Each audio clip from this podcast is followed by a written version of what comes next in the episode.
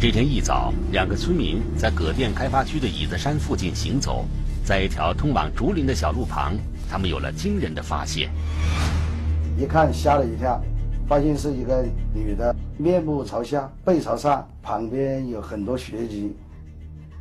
经过尸检，发现死者身上全身共六处刀伤，主要位于颈部、胸部和胸背部。死者是被他人使用单刃。刺激工具导致急性失血性休克而死亡。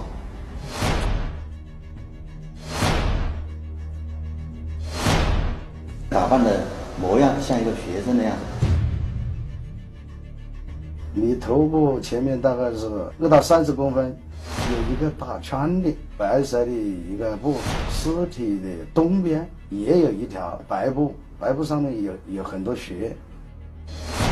据查，死者为一名年轻女性。通过对案发现场的初步勘查，并没有发现关于死者身份信息的有价值线索。据法医检验，死者的体内发现了少量的胃内容物，据此推断出了死者大概的遇害时间。这个内容就是，人吃完饭以后，食物残渣，死者应该是在饭后四小时左右而死亡的。就在警方对现场进一步展开勘查的时候。葛店派出所接到了一起报案，就是我们这边有个保业学校，说他们有个女学生，本来应该是十八号的晚上到校的，但是到现在都没有到校。失踪的女生叫龚小静，她所就读的保业学校是一所中等职业教育学校。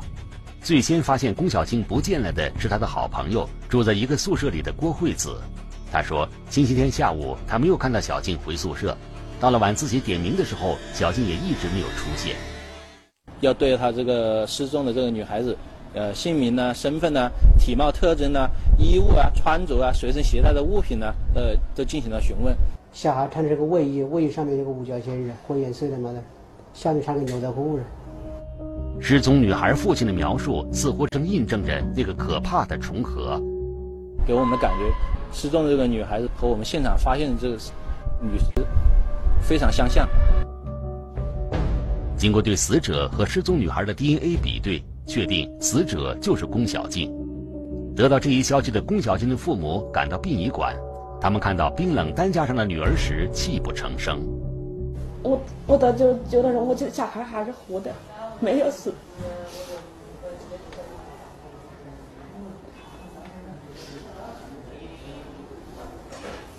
没有，总觉得呀。只是打伤了而已。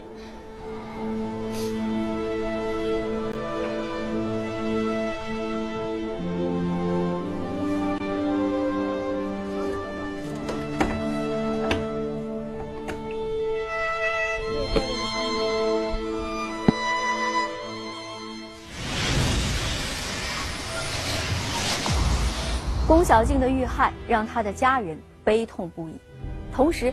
他们对小静发现的地点充满了疑惑。让我们来看一下本案中的三个关键的地点。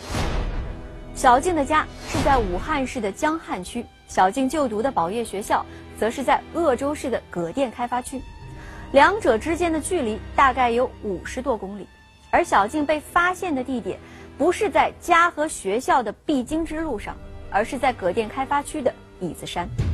那小静为什么会出现在这里？这里会是案发的第一现场吗？聚焦一线，直击现场。年轻女人命丧幽暗密林。我说她不可能，然后呢一点多就出来，怎么不没有上学的？最后四小时行踪成谜。从家的到这个学校之间，学校的路途当中，她失踪了。亲密朋友意外迷失，巧合还是阴谋？又不会只是跟你朋友，跟你关系非常好的，前面的最好的关系。白布里的秘密，一线正在播出。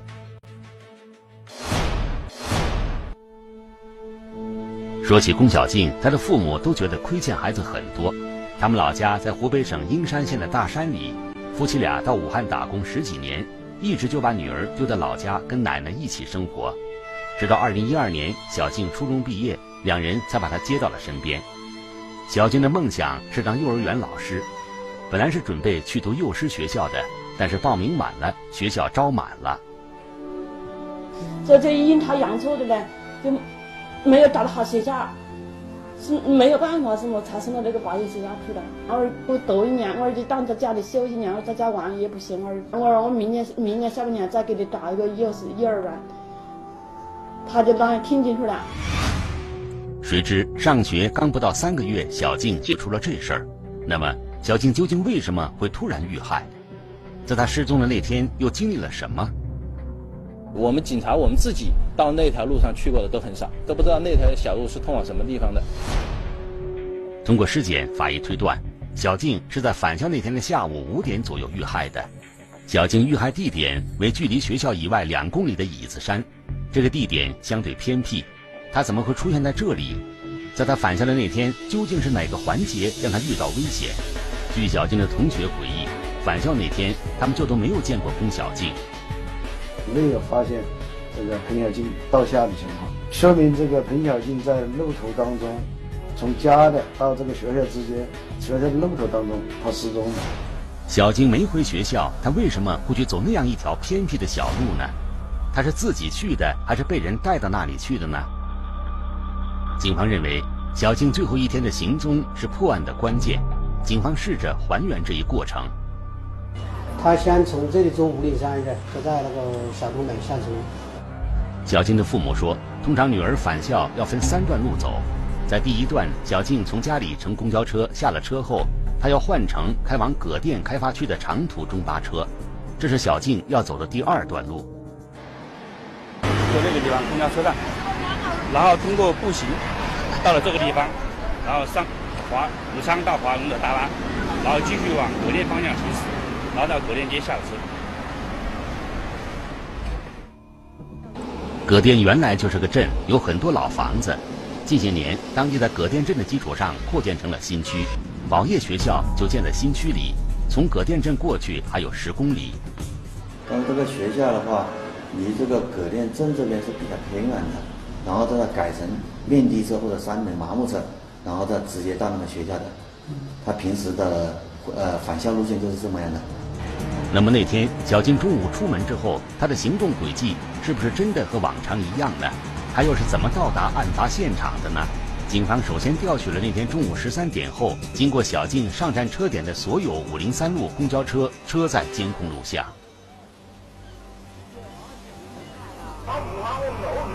后我们当时在公交车的监控上就发现了彭佳静上了车。十三点四十分四十八秒，小静出现在了画面中。她刷了公交卡，上了这辆五零三路公交车。就看到她提着一个手提袋，身上的衣着套着像牛仔裤，呃，那个板鞋，啊，扎着一个辫子，这个一整个的这个形。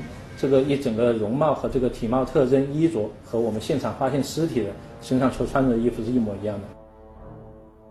车的另外一处监控显示，小静上车后，车厢内的空座还比较多，于是他选择了一个中部靠右的一个单人座位坐了下来，并把随身携带的布袋放在了地上。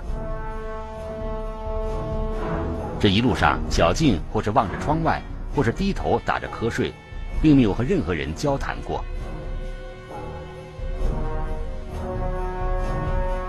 就这样，大概坐了四十分钟，十四点十八分二十二秒，公交车停靠在了小东门站。视频中，小静起身往后门走，准备下车。当他发现后门人太多下不去时，又折返到前门。在车前门的监控录像里，可以看到小静是从这儿下了车。彭小静下车的时候，啊，和他下车当时乘客肯定有，但是没有是没有人说是非常可疑的，尾随着他一起的。小静下了公交车后，继续往前走，似乎是走向接下来要乘坐的长途中巴车的方向。十四点十八分四十六秒，小静最终消失在了公交车的监控里。按着监控查下去，也许很快就能摸清小静那天的路线，但是接下来的调查并不顺利。我们以为那个中巴车上也有那个监控的，但是他们那里并没有安装监控录像嘛。警方并不能确认小静下了公交车后是否采用了往常的路线返校，而这一段路和小静的遇害有着密切的关联。来，留意大家哈，好。我们大门呢，一般呢，我们大门这边都有监控的，监控系统晚上都有夜视功能。那天晚上下午这个这个晒晚晒上的这个啊看他有没有有没有进去这个啊，就是问那个学生有没有进入我们学校？这个监控能够保存多长时间呢？一个月。在调查龚小静当天行动的同时，警方也对龚小静的社会关系展开调查。小静的父母反映，女儿平常接触的人比较简单，最多的就是同学。而他的学校孩子，毕竟都是小孩，十几岁的孩孩子，他都有那种那种心，就是报复我小孩的那个心。在宝业学校，警方找到了平时跟小静接触多的老师和同学，了解她的情况。闺蜜郭惠子向警方说起了小静告诉她的一个秘密。郭惠子说，学校二零一一级有个叫穆飞的男生喜欢龚小静。警方问起了穆飞，老师才想起了这个男生。他这两天也不在学校，说是家里有事请假了。老师翻开了点名册，巧的是穆飞也是从星期天开始没来的。他也没有到校，这个是我们就马上引起了警觉。他是什么地方的人？查证之后发现是汉川市的一个汉川农场，我们就派人专程到农场，找到的时候他们正在网吧上网。但是星期天点名的时候，你跑哪里去了？我们没看见人呢。我就是我那个从小玩到大的表哥，他要去当兵，后来就最后这了这天来聚一下，聚一下后来就在那围聚了两晚噻，就妈，你跟那个裴亚静是什么关系啊？我们就嘛。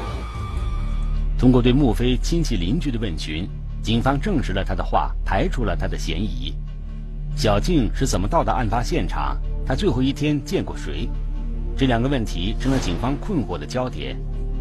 也就是在这一周，人们对这起案件的关注度是越来越高。一个十六岁的少女正值人生的花季，黯然凋零在椅子山中。这样的消息很快传开，当地人都绷紧了神经。是轰动性的。我们这边不光光不光是本地的老百姓，我们这边有大量的外来务工，可以这么说吧，人人自危。女工都是结伴上下班，学生要求放学的时候集体行动。案子没有被侦破，真相没有揭秘，传言也开始满天飞了。在九几年的时候，有一起命案嘛，也是有个女工被人杀死了嘛。当时因为条件有限，所以当时那个案子还没破。后来网上就有些谣言说说这这两件案子都是同一个人做的嘛。而在小静遇害的这一个星期里，猜测让另外的一个矛盾日渐激化。我这个小孩到那个学校是两个多月的时间，能跟什么人结仇、结怨呢？那肯定是同学之间嘛，我们是这样的想的，肯定是你们同学之间，或者是发生了什么事情，你老师有包庇的行为，我们刚开始这样想的是吧？小静的父母认为学校的管理有漏洞，要对小静的死负一定的责任。我毕竟是这个女儿。如果说你说学校里没有关系的话，那这个事情说不过去。是啊，他认为我这个学生已经离开了家，在返校途中，应该这个责任由学校来担承担。而学校认为呢，应该是进入校园我才承担责任，在返校途中我就不承担责任。孩子被害了，是吧？在校外被害了，但是他的心情我们能理解，所以说学校在这方面也是做的比较，对家长的行为也比较理解。一方面重于劝阻安抚吧。专案组的警察听说这件事后，马上去了学校，向家属们介绍了案件侦破的情况。家属的疑虑慢慢消除，很快撤出了学校。人家也有学生在学校读书的，所以我我总认为我们这种做法是一种自私，但我希望呢，这个同时呢，希望你们能理解我的心情。只要希望他相信我们，这个案子我们一直在跟进，一定会给死者一个交代的。这场风波虽然平息了，但是却仿佛给专案组的警察再次上紧了法条。七天之后没有抓到心，我就怕犯人走了，他要他要报案了，那人家坐不住，我孩子死了不是完吗？对龚小静的外围调查进展不大，她的最后一天仍然充满未知。警方一直还有一组人在默默地做着一件最细致的工作，那就是对物证痕迹进行检验。他们能让这些证据说话吗？给了这个现场给我们留下的线索还是比较多的，留给我们是一个非常大的这个信息量。在案发现场，经过进一步的现场勘查，警方发现了几处重要的线索。在小树林里，一块没有被树叶覆盖的泥土上有一枚新鲜的鞋印，大约四十一码。另外，在龚小静的身边有两条白布，其中一条浸染了血。警方将白色布袋送到公安部物证鉴定中心进行检验。混合 DNA 分型是指两人或者多人的 DNA 成分的混合，它说明这两条白布被两人或多人触摸过。从现场勘查来看。因为存在大量血迹，因此警方判断死者与嫌疑人之间存在着抗争。警方认为嫌疑人应该接触过死者的内衣和白色的布袋。当时啊，看到地下的血迹比较多，我们怀疑犯罪嫌疑人受了伤。排除掉死者 DNA 分型，这些混合 DNA 分型当中应该包含嫌疑人 DNA 分型。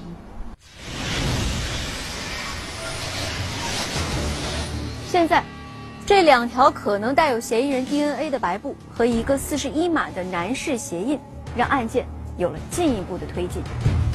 龚小静的死应该和一个男人有关，并且他们应该是开车来到这里，因为警方在现场发现了一条明显的刹车痕迹。这些线索能否解开龚小静的遇害之谜呢？两条白布揭出了三十八人的死亡名单。亲友意外离世，是否暗藏阴谋？少女花季凋零，黯然破碎了多少颗心？白布里的秘密，一线正在播出。我们还是确定这个以车，以车找人，以步找人，在这个现场的一个足迹。随着检验的深入，证据被不断的发现。地上的刹车印宽的地方大概有十五厘米，这种宽度的轮胎。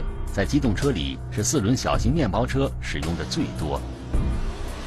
四轮车大于三轮车，三轮车大于两轮车。送到公安部进行比对的鞋印，也跟三款分别产自上海、广东、浙江鞋厂的产品对上了号。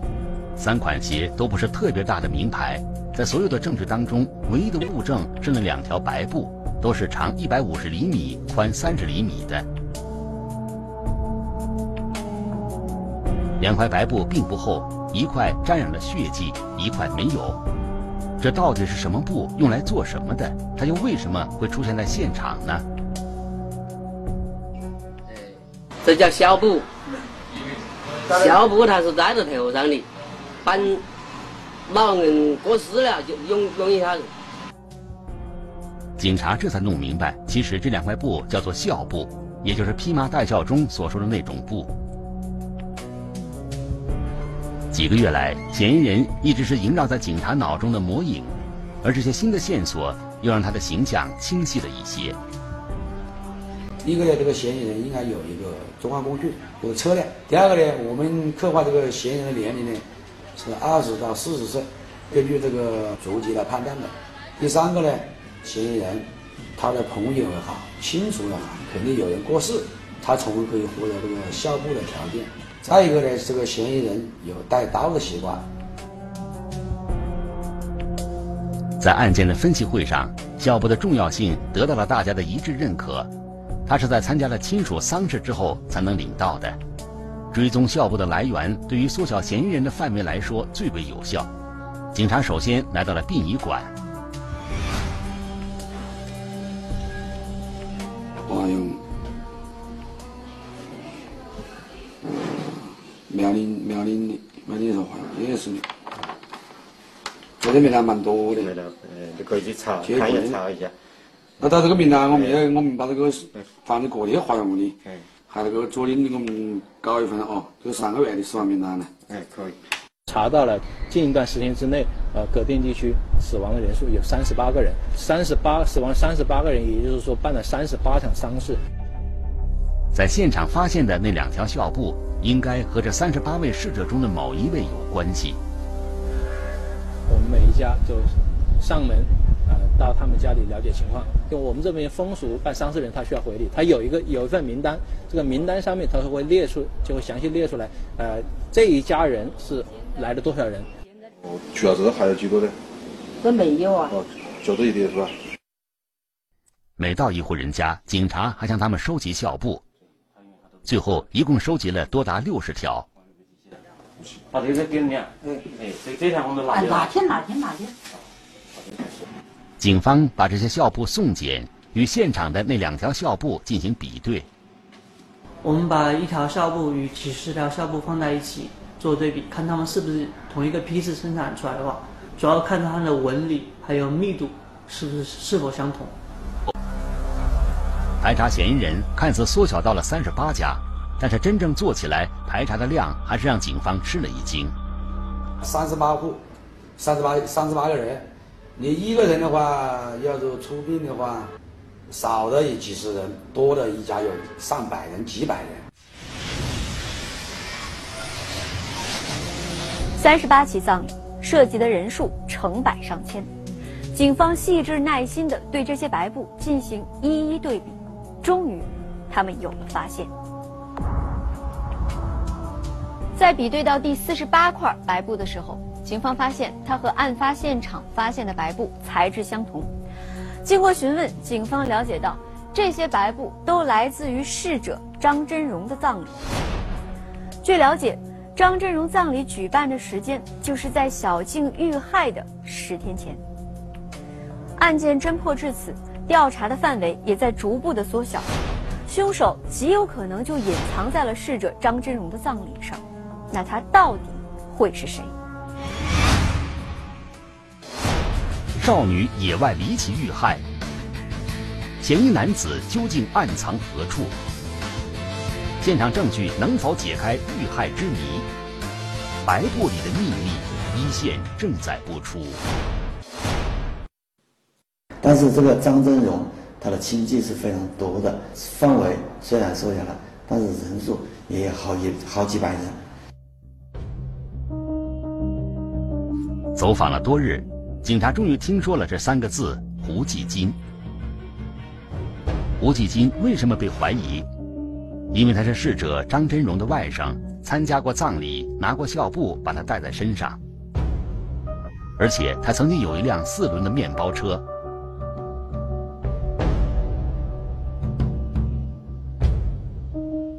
以前有一台蓝色的面的车，但是我们这个命案发生过后，就把这个面的车给卖了。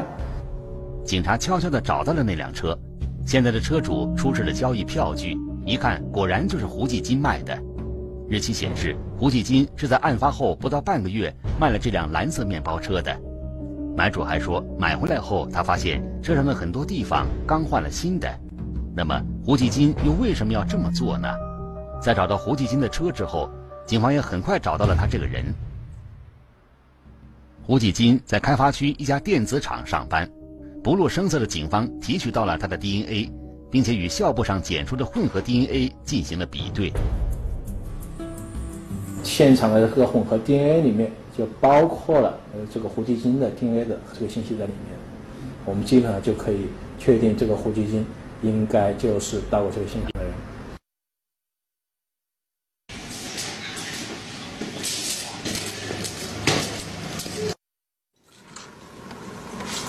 我已经失去他吧，现在文峰是被带了。啊嘛，什么时候办的么事？上胡继金很快就在他打工的厂子里落了网。到案之后，他承认了他的所作所为，小静正是死在他的手下。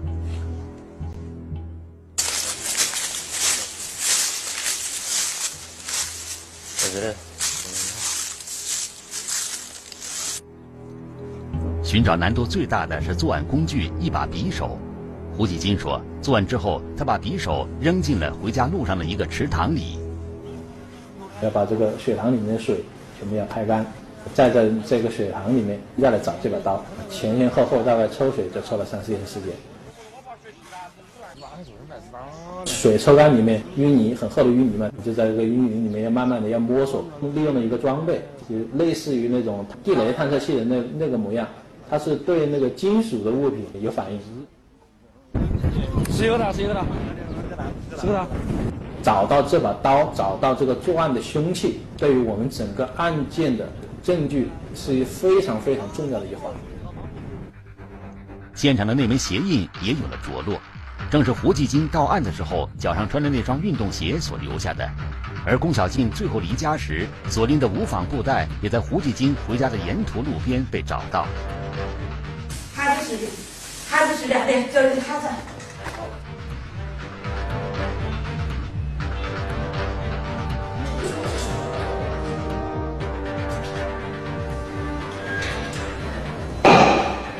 我发现我都是手机电话，就告诉他现在二零一四年五月二十八日，龚小静被害案在湖北省鄂州市中级人民法院开庭审理。庭上，公诉人首先宣读起诉书，描述了龚小静和胡继金见面的情景。被害人袁小静，女，末年十六岁，让胡继金送其到葛店开发区宝业技工学校。胡继金遂开车直接将冯小静送到宝业技工学校大门对面的马路上。以下的细节在法庭上逐一得到确认。原来那天龚小静返校的路线和平时一样，她在家附近坐上了五零三路公交车，然后换乘到葛店的中巴车。下午十六点左右，他在葛店镇下了车，但是从这里到学校还很远，有十公里的路。而这返校的最后一段路上，当时没有开通公交车。开发区的目前正处在开发阶段，公交车包括出租车。这些东西我们这个葛店镇还当时还没有开通，就有很多的些呃村里的人，他就自己买了这面的车或者三轮麻木车，然后专门在这车站附近就是载客。吴继金的面包车就是用来跑出租的。那天他正在葛店街上等客，他遇到了下了中巴车的龚小静，龚小静上了他的面包车。要等，现在到宝莲学校。发现就不等不等，才只有才要上路了。据胡继金说，到了学校，龚小静准备下车，两个人却因为车费产生了争执。胡继金一怒之下把小静绑了起来，用的是放在车头里的两条校布，那是他前两天参加姨妈的葬礼时拿到的。一路往南，胡继金带着小静来到了椅子山的小路上，这血腥的一幕就在那里发生了。凶杀案发生的原因，按照胡继金自己的说法是，仅仅因为他和被害的小静为车费起了争执，他起了杀心。但那真的是小静遇害的理由和全部真相吗？小静已经不在了，我们再也无法听她说出来那天的真相。而在法庭上，关于小静遇害时的那些情景，她的妈妈根本就听不得。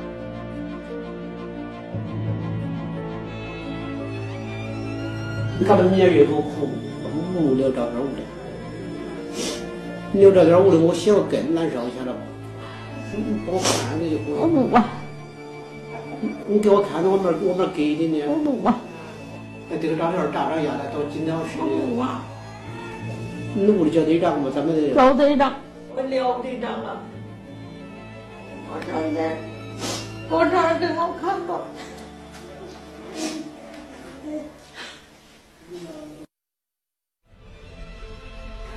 花季少女突然遇害，这让小静的家庭陷入了绝境。为了不让家里的老人过度的悲伤，小静的父亲把小静的照片全都收走了。小静的遇害也让当地的有关部门意识到了学生乘车的问题。在小静遇害的一年之后，葛店开发区有了自己的公交车，学生上学也再也不用乘坐黑车了。同时，我们也想提醒女孩子，特别是单独外出的女孩子，一定要提高警惕，把防范做到前面。这里是一线，我是陆晨，明天同一时间再见。